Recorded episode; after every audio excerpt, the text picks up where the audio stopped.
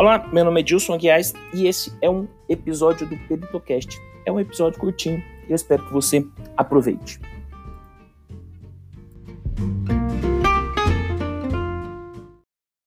Tem algumas informações importantes aqui. Quando eu tenho uma, uma, uma informação de taxa nominal de taxa efetiva, a primeira coisa que eu tenho que retomar, relembrar lá da matemática financeira, de, a diferença da taxa nominal da taxa efetiva é por causa do período de capitalização. Vou verificar aqui se o período de capitalização é diário ou é mensal. Como que eu faço essa brincadeira? Então, colocar aqui, verificar se o período de capitalização é diário ou mensal.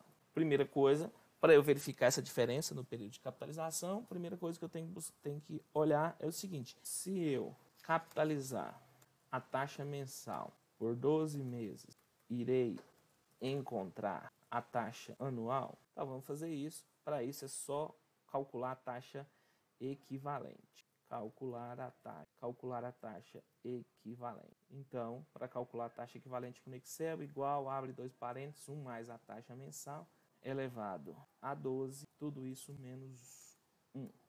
Então, o período de capitalização é mensal. Então, o período de capitalização dos juros é mensal.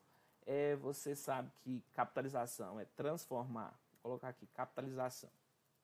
Capitalizar é transformar os juros em capital. É uma das definições de capitalizar. Então, está aqui a informação. Capitalizar é transformar juros em capital. Como que, por que, que eu estou falando que o período de capitalização é mensal? Simplesmente porque na hora que eu refiz o cálculo para tentar achar a taxa anual, fiz a taxa equivalente, deu exatamente o valor lá, o 41.418. Edilson, e se fosse diária a capitalização? Então eu vou jogar aqui para o canto aqui e colocar assim, ó. E se a capitalização fosse diária?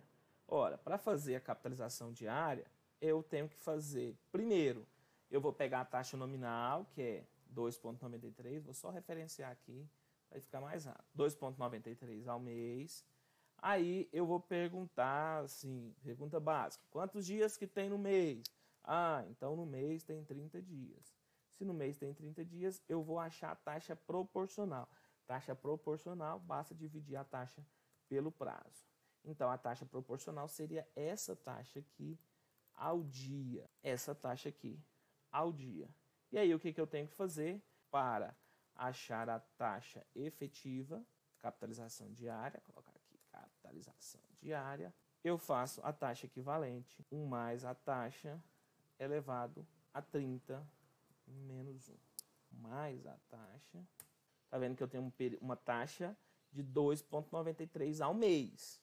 Se a capitalização fosse diária, eu teria achado essa taxa proporcional ao dia, taxa proporcional, e depois eu acharia a taxa, taxa equivalente. Então, é assim que faz, taxa nominal e taxa equivalente efetiva. A brincadeira de nominal e efetiva é assim que se faz. No nosso caso aqui, se a capitalização fosse diária, a taxa de 2,93 viraria uma taxa de 2,97 ao mês e, consequentemente, viraria uma taxa equivalente ao ano, igual, abre dois parênteses, 1 mais a taxa elevado a 12, menos 1, seria uma taxa de 42, 1 mais a taxa elevado a 12 menos 1 seria uma taxa de 42,11.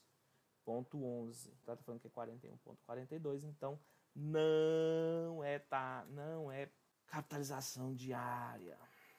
Isso aqui foi só para explicar essa história da capitalização.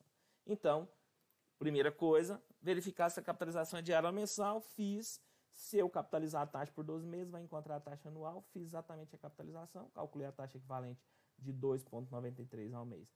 Para achar ela ao ano, achei, então quer dizer que o período de capitalização é mensal. O período de capitalização de juros nesse contrato aqui, ele é mensal. Agora, o segundo passo,